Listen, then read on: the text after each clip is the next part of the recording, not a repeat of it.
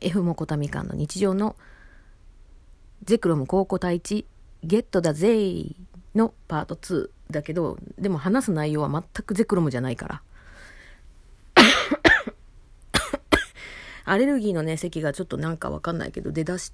てますね。なん、なんだろう。ちょっとね、よくわかんないんですけど。えー、ま、今からお話しするのは、またなんか次々ちょっと伸びそうな気がしちゃうんだけど、あの、メンタル系 YouTuber の、えー、私としてリスペクトさせていただいているあのホッシーさん、うん、の、えー、ライブ配信をですねあのリアルタイムでは見れないかったんでアーカイブが残ってたのを運よく見れたのであの全て雑談タイムも含むところまで拝見させていただきました。なんかね難しいな。精神あのね前置きで言うときますねこれ私あのホッシーさんがもし聞いたとしてないけど、うん、聞いちゃってこいつ言ってることちょっとって思われちゃうかもしれないけどもうそう思われたとしても言うときますね。とあとうちのかかりつけの主治医にも大変申し訳ないけど否定するわけでもないんやけど私の中ではっていうのでの話をします。あのね他の科と比べてやっぱり精神科ってまだまだ未知なる分野でまあその星さんもおっしゃってたんですけどその研究は進んでるんだけどうん。まあそれに対する「点点点」っていうところなのとであとあの他の科と比べてなんだろう。まあ今回取り上げてたのがねあのうつ病はヘルペスウイルスによるものだみたいなのが発覚した的な発覚というかなんか研究の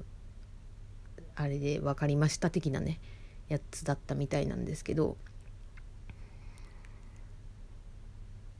じゃあそれヘルペスに効く薬を飲めば治るん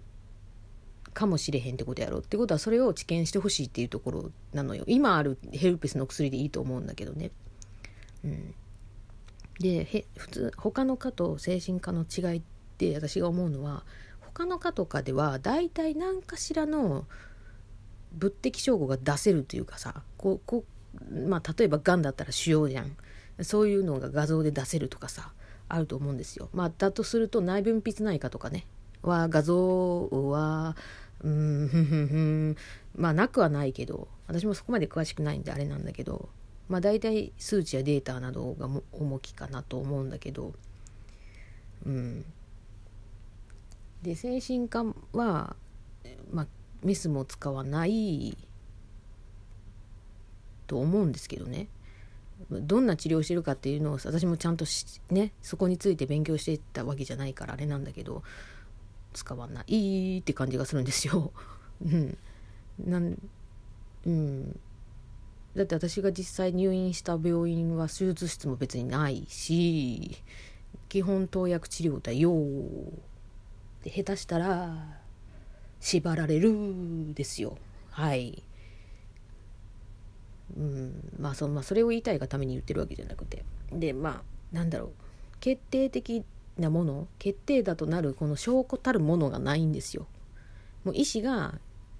患者の状態を見たこう目視の,、うん、あの診察とヒアリングしての問診からなるものの診察とあと血液検査とかね、うん、なども踏まえて薬を投薬していってはるから結局あのなんだろう。双極性障害の件でねあ双極症ってなってるけど双極症とも呼ぶし双極性障害だと思うんですよ。あの確か私診断書は双極症双極性障害っていう風になってるから。うん。か変わったのか？わかんないけど。あのほ障害者手帳を出す時に診断書を出してもらわないといけないんでその時確か双極性障害で出してもらってるはずなんだけどな。まあそんな細かいことはどうでもよくて。要はねあの目に見えてこう証明するものがない分野だからなんかこう人からも理解してもらいづらいっていうのもあるし、うん。まあ、治療もね結局わけのわからん薬飲んどるわけですけどさ。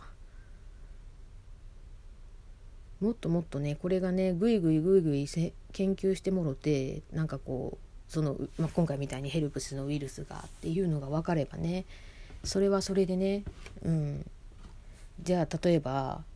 そこで新し新たな薬作る必要ないと思うんですよね。作らなあかん？ちゃんと聞いてなくてごめんなさい。なんかヘルペスウイルスっていうのだけしかパッて聞いてなかったからだとすると別に今あるヘルペスウイルスの薬を投与してそれでうつに効くかどうかっていうのを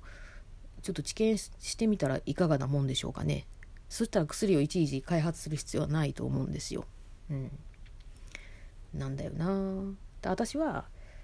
まあ新卒で入ったところが化粧品会社だからなんとなくその何て言うかなものすごいお金がかかるっていうのは分かります。あの私も会社から教えてもらった話なんだけど化粧品って開発するのに10年ぐらいかかるんです。うん、ものによるけど。で10年の開発をするには、まあ、その成分とか、まあ、その研究者の人があれやこれやとこう設計していくわけですよねこの一商品に対して。でそれとプラス、まあ、そのそれに対する材料の調達であったりとか、まあ、それだけではなくてじゃあそれをいざ作り上げた時にじゃあ本当に肌への効能がどれぐらいの割合で出るかっていうこともきちっとこう出していくのでまあそうそうたるそんなねやすやすとできるものではないと思ってるんですよ。で薬は化粧品と違ってあの単価が安いかどうかは謎私その薬の業界は分かんないからな。化粧品はねあのたもともとのその何て言うのかな作るための売価は安いからだから何て言うのかな。儲けるっていうねことをよく昔から言われてましたけどね。うん。だからなんだろう。どんどんどんどんこう商品が開発して生まれてくるんですよね。でも決し薬って決してそうじゃないじゃん。こう第1類第2類とかいろいろ部類があって。でこれは医師の診断のもと処方されるとかなんかいろいろこう制約があって。で別にさそんな世間一般の人がみんなこうポンポンポンポン買えるもんじゃないじゃん。この 炭酸リチウムだってさ ドラッグストアで振って買えるんやったらそれは楽でいいよ。そんなの買われへんやん。それは何でか言うたら飲むことによってのリスクがあるからよ。うん。だからね何何の話がしたかったんだって話になるんだけど、まあ、要は何だろう。うつとか、まあ、双極、まあ、精神疾患者に関しては、まあ、正直ねなかなかこう理解も得られない中頑張って治療をしてるけどまあ星さんの話の要約をするとまあその今まで自分が今私だったら双極性障害だけど双極症だけど、まあ、それがそうということで治療しているのに実はって実はっていうのが変わる可能性もあるっていうこと。でもそれってもうすでに私変わってるからな。あの最初は軽いうつその次適応障害。で双極性障害って変わってるんでうん。だからそういうところなんですよ。精神疾患って。あのはっきりしないっていう。なんでか言ったらもう各なんていうの？今回のコロナとかでももうなんていうの？症状とかもそうだしあの肺炎とかだったら肺炎のなんかこうなる肺に肺に起こる影響っていうのが陰で分かると思うんですよ。レントゲンとか取って。で血液検査をするとか CT するとかいろいろあるできるけど精神疾患っていうのはそれがないから、うん、治療もなんかほなんかもわもわっとした感じでしかしてないし、うんまあ、川沢先生はねちょっと力強く言ってましたけど良い睡眠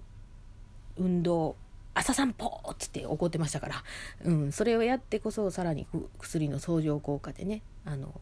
より良くなるのとだとは思うんですけど